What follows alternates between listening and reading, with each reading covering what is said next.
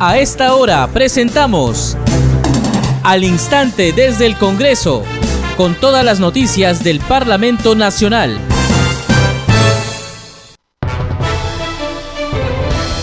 ¿Cómo están? Bienvenidos al programa Al Instante desde el Congreso. Les saluda Danitza Palomino. Estas son las principales noticias del Parlamento Nacional.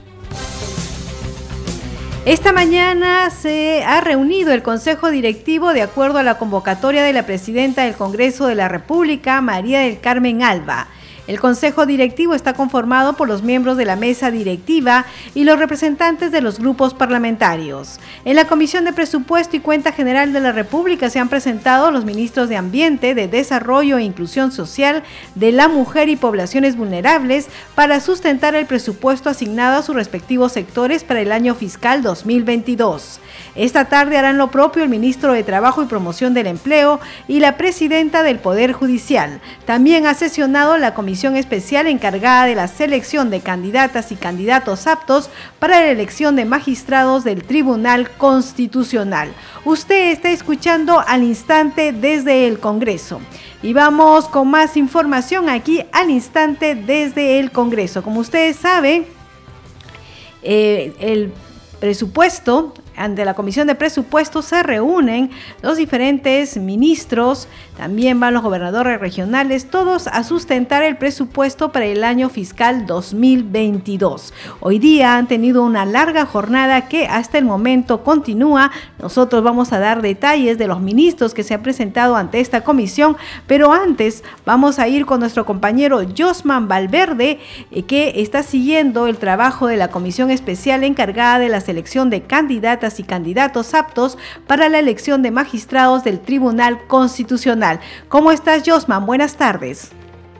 Buenas tardes, Anita. Así es, bueno, hay información de interés que compartir con respecto a este tema que mencionas de la sesión de la Comisión Especial encargada de la selección de los candidatos aptos para ser miembros del Tribunal Constitucional.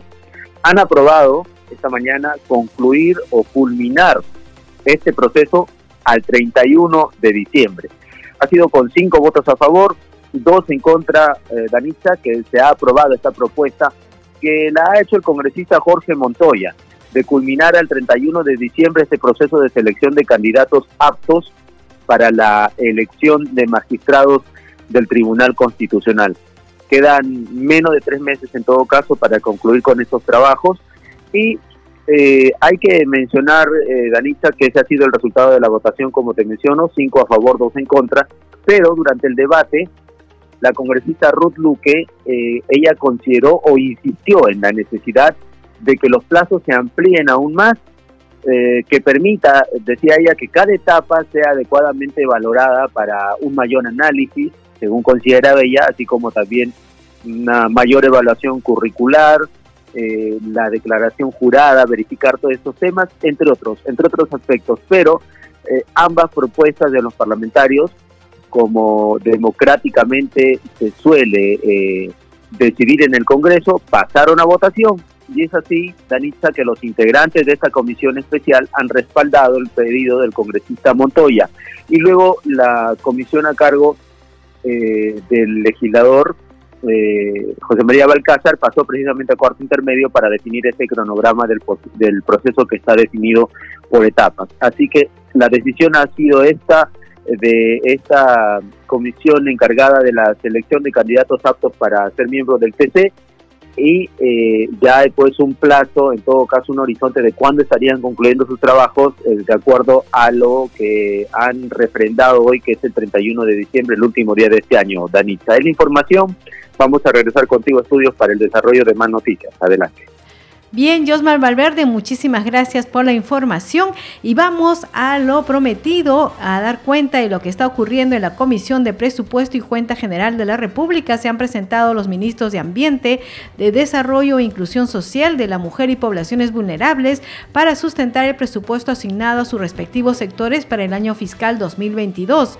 Esta tarde harán lo propio el ministro de Trabajo y Promoción del Empleo y la presidenta del Poder Judicial. Escuchemos un fragmento de esta sesión en la que se presentó Rubén José Ramírez Mateo, ministro del Ambiente, para sustentar el presupuesto asignado a su sector para el año fiscal 2022.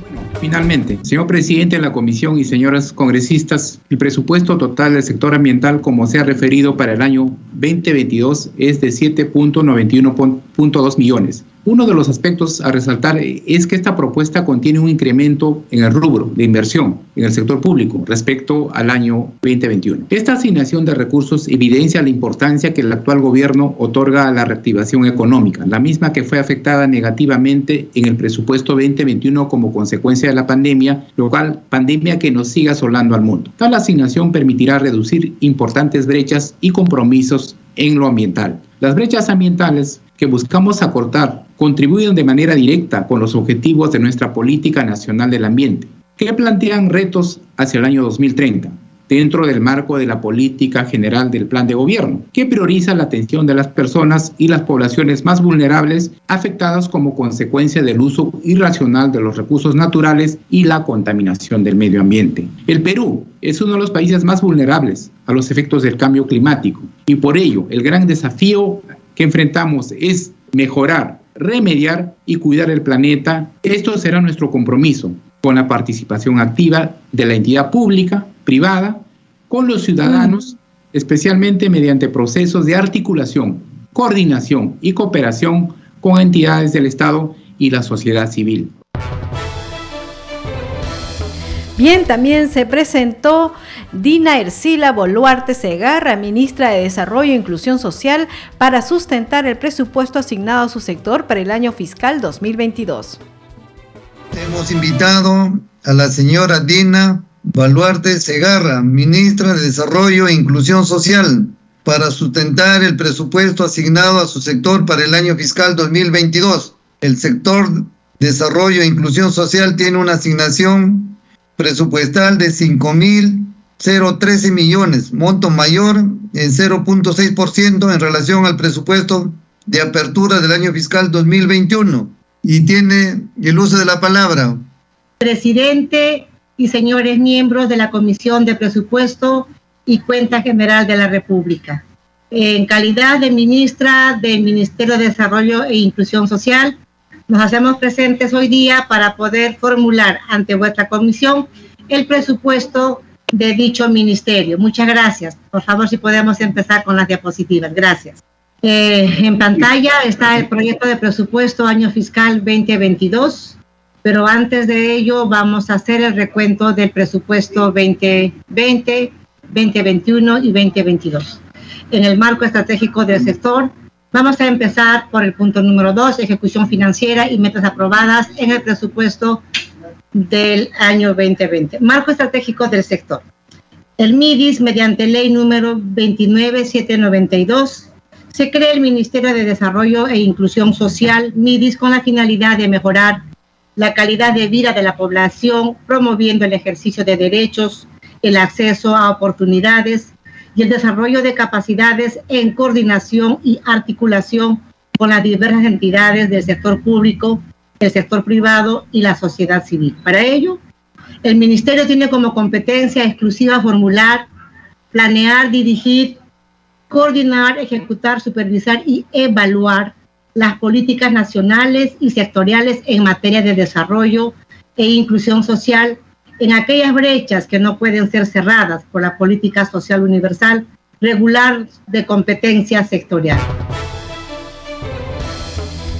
Y bien, también se ha presentado en la Comisión de Presupuesto Anaí Durán Guevara, ministra de la Mujer y Poblaciones, para sustentar el presupuesto asignado a su sector para el año fiscal 2022.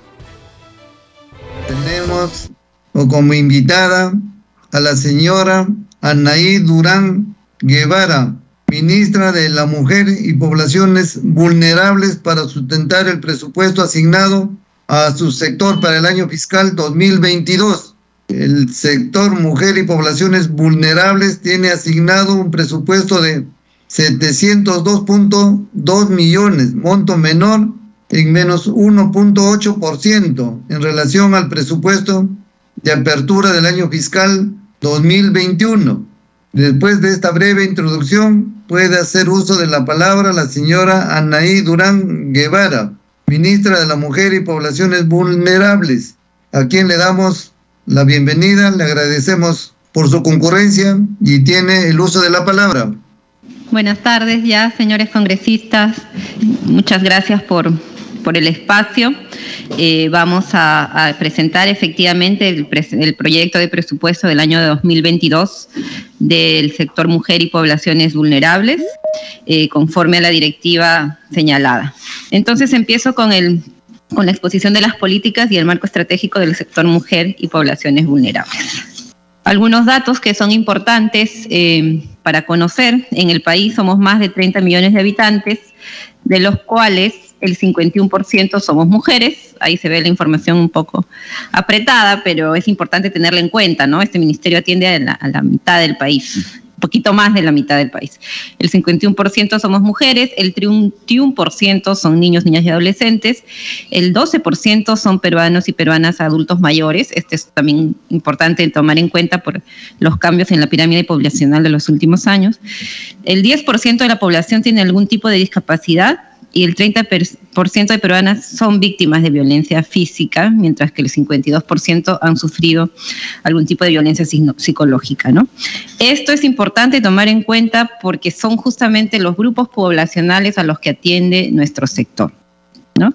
Este, para atender estos grupos poblacionales tenemos desplegadas más de 700 intervenciones en todo el país. Ahí en el mapa se puede ver un poco apretadamente, pero tenemos 424 centros de emergencia mujer orientados a prevenir y atender los, problemas de violencia, 67 equipos de estrategia rural también para llegar ahí a los sitios más alejados, 54 centros de referencia de educadores de calle para niños que están en situación de calle. Bien, a esta hora de la tarde sigue sesionando la Comisión de Presupuesto y justamente la ministra de la Mujer y Poblaciones Vulnerables, Anaí Durán, está respondiendo las interrogantes de los congresistas. Escuchemos parte de esta sesión. y trabajadores CAS, ¿no? Eh, yo creo que ese es el, principal impasse en la ejecución y que además es extensivo a diversos sectores del Estado, ¿no?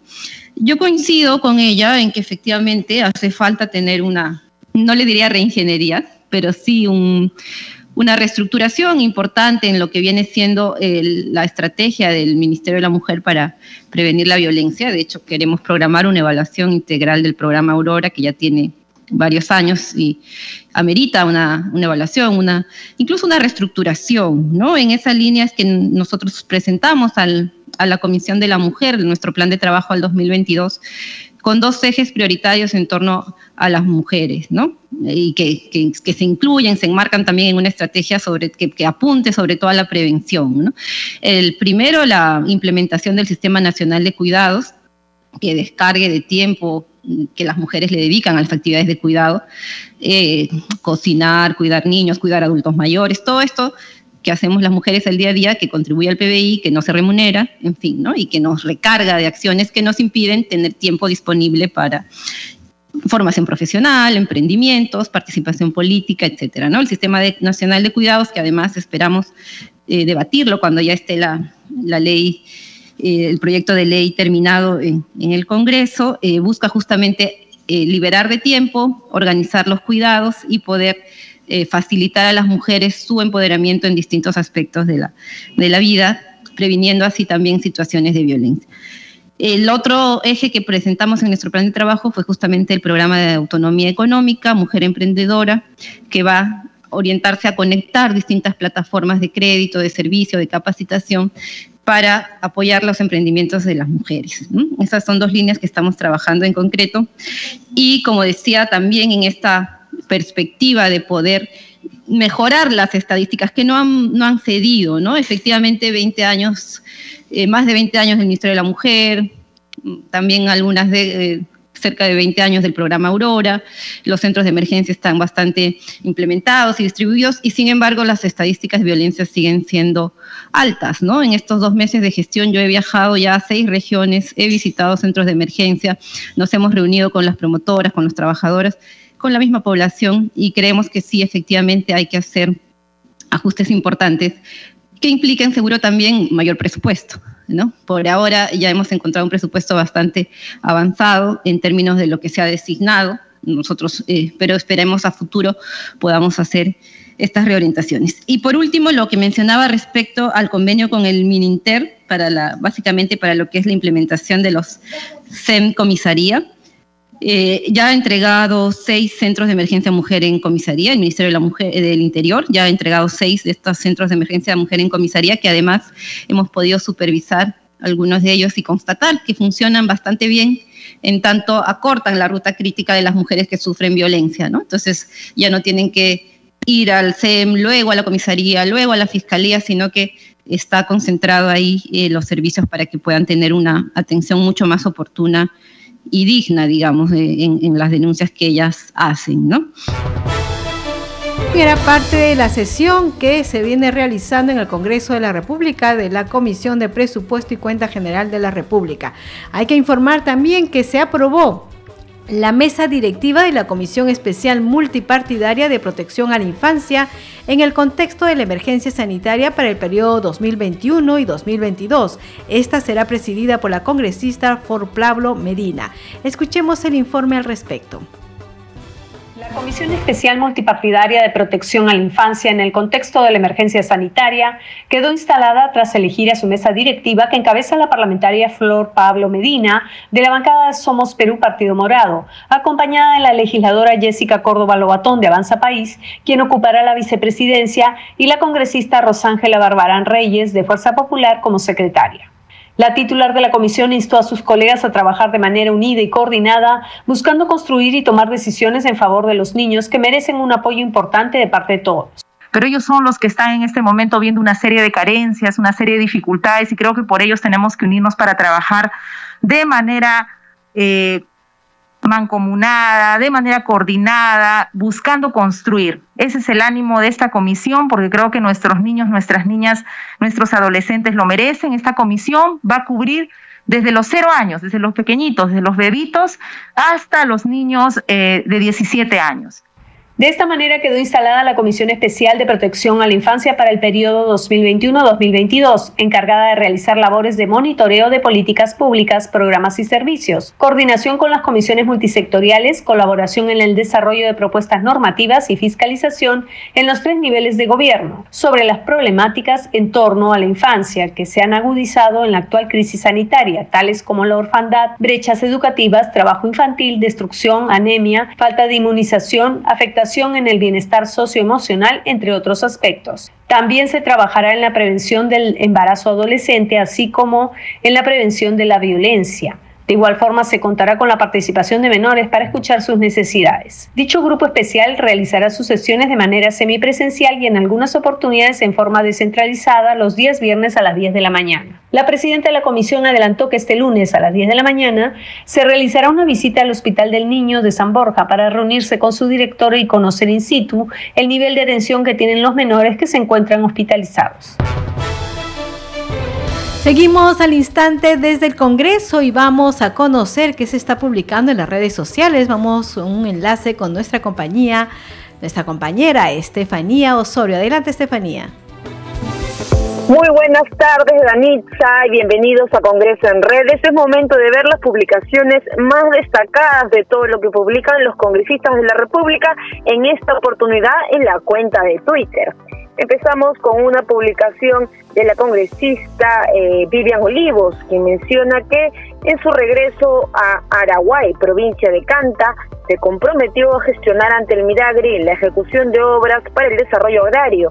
También publica un video donde se le ve conversando con eh, la población y los representantes de diversas comunidades campesinas. A su turno, la congresista Ruth Luque menciona que el cronograma de elección del TC debería permitir la convocatoria amplia, adecuada, valoración tachas, buen proceso de entrevistas y revisión rigurosa de la Contraloría. Ella menciona que reducir más los plazos implica un cronograma express que nos conduce a repetir errores anteriores. Y a raíz también de la noticia de la reforma agraria, la presidenta del Congreso mencionó en su cuenta de Twitter, el día de ayer se pronunció diciendo que un día como hoy el dictador Juan Velasco dio un golpe de Estado al gobierno democrático de Fernando Belaunde. Su régimen, además de expropiar empresas y violar la libertad de prensa y los derechos humanos, emprendió reformas que agravaron la situación económica del país. Y si quieren conocer más acerca de lo que viene sucediendo en el Congreso, de todo lo aprobado, de todas las iniciativas legislativas. No se olviden de conocer el resumen de actividades de la semana. Ya se encuentra publicado el boletín informativo La Voz del Congreso. Lo pueden encontrar en la cuenta de Twitter, en la cuenta oficial del Congreso de la República. Danitza, seguimos conectados aquí viendo todo lo que hacen los congresistas de la República. Algunos ya se encuentran en las sesiones, en las comisiones y otros eh, congresistas en sesiones descentralizadas. Vamos a seguir atentos a lo que viene sucediendo en Twitter, Danitza, ya saben que nos pueden seguir a través de las redes sociales, estamos como Congreso Perú y también a través de Congreso Radio. Conmigo será hasta la próxima. Adelante contigo, Danitza. Muchísimas gracias Estefanía Osorio por la información. Bueno, hay que decir que los parlamentarios, al igual que casi todo el planeta, porque se ha caído eh, las redes de Facebook, de em, Instagram, también de Telegram y de TikTok, me dicen. Entonces la única red social que ahora están utilizando los congresistas y eh, la población en general es la cuenta de Twitter hay que decir que esto es un, hecho eh, para el estudio realmente porque eh, se dio cuenta que se cayó las redes sociales de Facebook, de eh, Instagram y de WhatsApp. Entonces la población intentó seguir comunicándose y así que hubo muchas demandas, abrieron las cuentas en Telegram y ante tanta demanda también Telegram ha caído y eh, como comentábamos, también se ve a través de la única red social que está funcionando ahorita, que es Twitter, que también parece hay problemas en la eh, cuenta de TikTok. Bueno, pues ahora todo el mundo está utilizando el teléfono para lo que inicialmente fue creado, para llamarse por teléfono. Bien, suele pasar esto con la tecnología. Bien, vamos con más información. El libro Cerro de Pasco, pionero del fútbol en el Perú, del maestro César Pérez, fue presentado en el Congreso de la República. Tenemos un informe de la multiplataforma del Congreso de la República.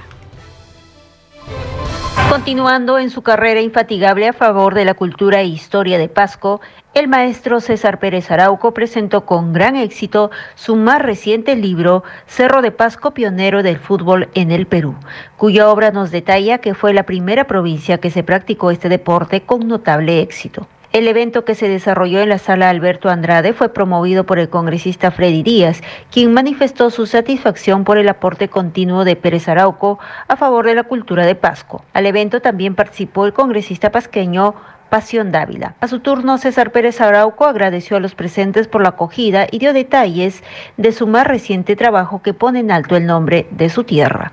Al salir del trabajo en las tardes, más los sábados y domingos, hacían sus partidos de fútbol. Entonces de esos partidos de fútbol el pueblo dio y aprendió a jugar pelota. Eso se llama sincretismo deportivo. Nosotros estábamos aprendiendo de los ingleses. La publicación fue posible gracias al apoyo del Fondo Editorial de la Municipalidad Distrital de Yanacán.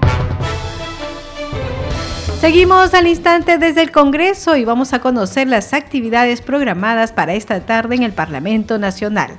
Vamos con nuestra compañera Perla Villanueva. Gracias, Denitza. Buenas tardes. Estas son las actividades que están programadas para esta tarde en el Congreso de la República, según la agenda publicada en el portal. A las 2 de la tarde se tiene previsto que sesione la Comisión de la Mujer y Familia. La invitada es Gabriela Paliza Romero, viceministra de Seguridad Pública del Ministerio del Interior. Pero también está invitado el comandante general de la Policía Nacional del Perú, Javier Santos Gallardo Mendoza. Y es que se verá el tema de la implementación del sistema de búsqueda de personas desaparecidas, la administración del Registro Nacional de Información de Personas Desaparecidas y del portal web Desaparecidos en el Perú. A las 3 de la tarde va a sesionar la Comisión de Cultura y Patrimonio Cultural. Para ello se ha invitado a Ruth Marta Shadi Solís, directora de la Unidad Ejecutora del Ministerio de Cultura. A las 3 de la tarde también, a la misma hora, va a sesionar el grupo de trabajo de seguimiento del gasto público en los tres niveles de gobierno. Es su sesión de instalación. Y para las 4 de la tarde se tiene previsto que sesione la Comisión de Vivienda y Construcción. El invitado es el director ejecutivo de OTAS, Hugo Milco Ortega para tratar el tema sobre evaluación y balance de la gestión de las empresas de servicios de saneamiento a nivel nacional, con énfasis en aquellas con régimen de administración temporal. Y para las 5 de la tarde se tiene prevista la sesión de la Comisión de Ética Parlamentaria. Este grupo de trabajo verá las denuncias contra los congresistas Guillermo Bermejo Rojas y Silvana Robles Araujo por presunta infracción al Código y Reglamento de Ética Parlamentaria. Estas son las actividades en el Congreso de la República. Adelante contigo, Danitza. Bien, muchas gracias Perla Nueva y hay que informar que en la última sesión de la Comisión de Economía se debatió el informe del grupo de trabajo encargado de establecer los criterios para la designación a los directores del Banco Central de Reserva que coordinó el congresista Carlos Anderson. Se acordó realizar la votación en la siguiente sesión para poder incluir algunos aportes. Escuchemos el informe de la multiplataforma del Parlamento a fin de incluir los aportes durante el debate del informe del grupo de trabajo encargado de establecer los criterios para la designación de los directores del Banco Central de Reserva del Perú a cargo del congresista Carlos Anderson Ramírez, la Comisión de Economía, Banca, Finanzas e Inteligencia Financiera acordó postergar para la siguiente sesión su respectiva votación. El coordinador del grupo de trabajo precisó los requisitos de independencia y formación académica como una maestría en economía y en finanzas, de preferencia con especialización en política regulatoria, política monetaria o derecho económico, además de experiencia profesional de 10 años en el sector público o experiencia docente en el mismo tiempo. También se refirió a las incompatibilidades para ejercer el cargo para evitar conflicto de intereses y asociaciones. Consideramos que no pueden ser directores los que cuenten con antecedentes policiales, judiciales y o penales los que tengan procedimientos administrativos o procesos judiciales en curso, así como sentencias firmes. En tercer lugar, los que hayan sido socios o hayan tenido cargos de alta dirección en empresas del sistema, financiero, peruano o hayan dirigido una empresa o sociedad con la que exista conflicto de intereses por la información privilegiada y reservada del Banco Central de Reserva al respecto, la congresista Patricia Juárez saludó la labor realizada por el grupo de trabajo y consultó si estos criterios se aplican también a los directores que elegirá el Ejecutivo, tema que no es obligatorio. Sin embargo, Anderson sostuvo que se cambiará la ley orgánica del BCR para que los requisitos planteados sean ley, a fin de contar con los altos estándares que requieren dichos cargos. Creo que es importante siempre tener parámetros y, fijar parámetros altos para la elección de todos los funcionarios públicos en general. Es por eso que también se están trabajando a pedido de la Contraloría y de Defensoría del Pueblo también criterios para establecer la idoneidad de los ministros de Estado y de los funcionarios que trabajan en el Estado. Por su parte, la parlamentaria Noelia Herrera opinó que era insuficiente pedir una maestría, por lo que planteó que se tenga también como mínimo un doctorado e incluso un postdoctorado. No obstante, su colega Carlos Anderson aclaró que el estudio realizado por el grupo de trabajo se basó en las experiencias de los mejores bancos centrales del mundo. Bien, a esta hora de la tarde vamos a agradecer a las emisoras que transmiten este programa. Radio Inca Tropical de Abancaya Purímac, Reina de la Selva de Chachapoyas en la región Amazonas, Cinética Radio de Ayacucho, Radio TV Shalom Plus de Tingo María, Radio Madre de Dios de Puerto Maldonado, Radio TV Perú de Julia Capuno, Radio Amistad en Lambayeque y Radio El Pueblo de Ayacucho. Vamos enseguida con los titulares de cierre. Esta mañana se ha reunido el Consejo Directivo de acuerdo a la convocatoria de la presidenta del Congreso de la República, María del Carmen Alba.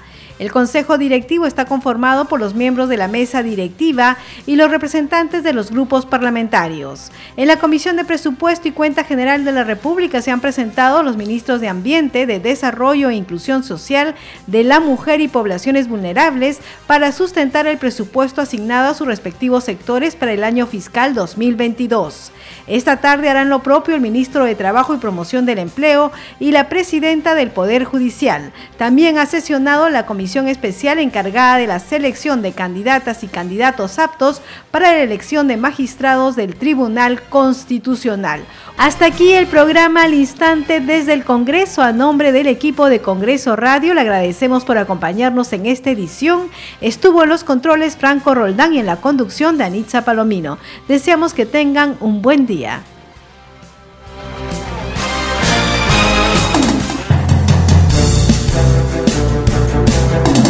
Hasta aquí, al instante desde el Congreso, con todas las noticias del Parlamento Nacional.